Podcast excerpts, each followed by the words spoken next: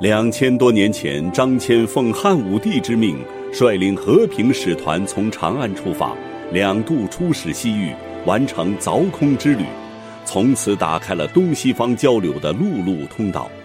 以南海为中心，形成于秦汉，繁荣于唐宋，转变于明清。古老的海上航线，则成为古代中国连接海外的另一个方向。丝绸之路在推动亚欧非之间的贸易往来、人文交流方面，曾起到的作用无与伦比。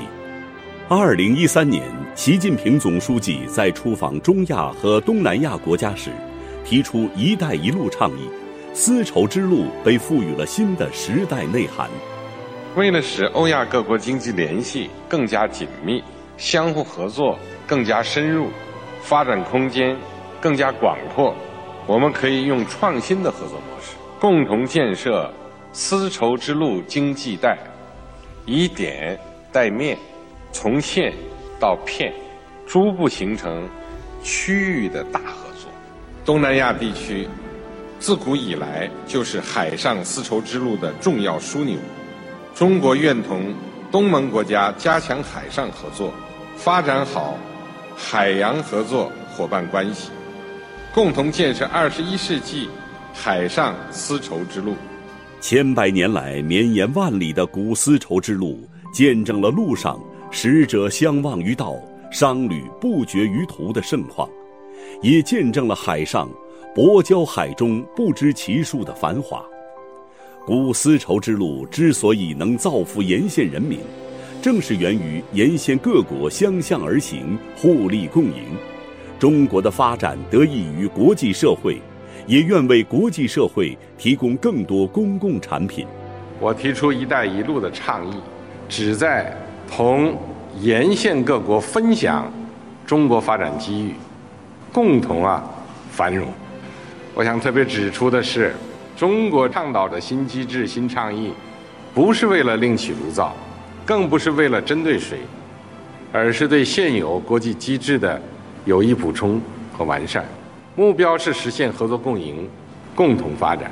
中国对外开放不是要一家唱独角戏，而是欢迎各方共同参与；不是要谋求势力范围，而是要支持各国共同发展；不是要营造自己的后花园，而是要建设各国共享的百花园。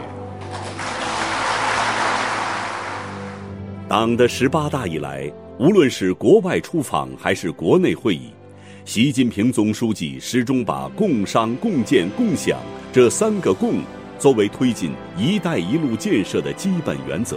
“一带一路”建设秉持的是共商共建共享原则，不是封闭的，而是开放包容的；不是中国一家的独奏，而是沿线国家的合唱。“一带一路”建设不是空洞的口号。而是看得见、摸得着的实际举措，将给地区国家带来实实在在的利益。桃李不言，下自成蹊。在习近平总书记的推动下，共商共建共享原则逐步被众多国家所认可。“一带一路”建设从政策沟通、道路连通、贸易畅通、货币流通、民心相通五个方面。以点带面，从线到片，习近平总书记描绘的区域大合作正在逐步形成。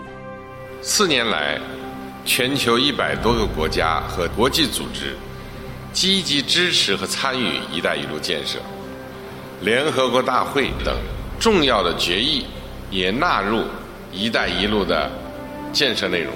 “一带一路”建设逐渐从理念转化为行动。从愿景转化为现实，建设成果丰硕。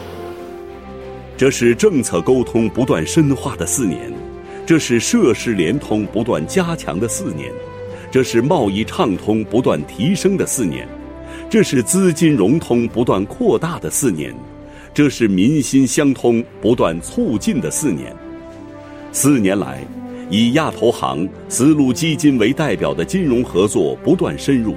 一批有影响力的标志性项目逐步落地，“一带一路”建设从无到有，由点及面，进度和成果超出预期。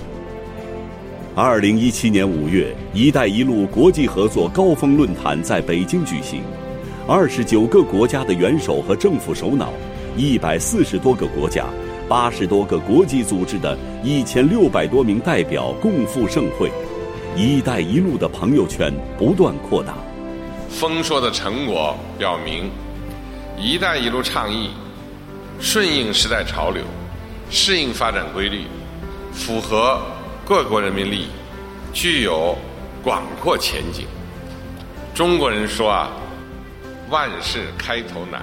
“一带一路”建设已经迈出了坚实的步伐，我们要乘胜而上，顺势而为，推动“一带一路”建设行稳致远，迈向更加美好的未来。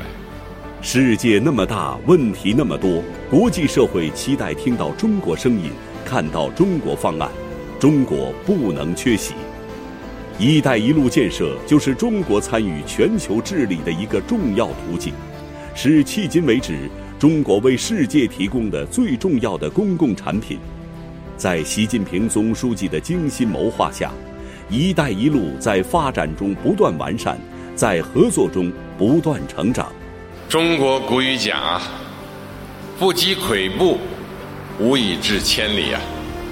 阿拉伯谚语说：“金字塔是一块块石头垒成的。”欧洲也有句话：“伟业非一日之功。”“一带一路”建设是伟大的事业，需要伟大的实践。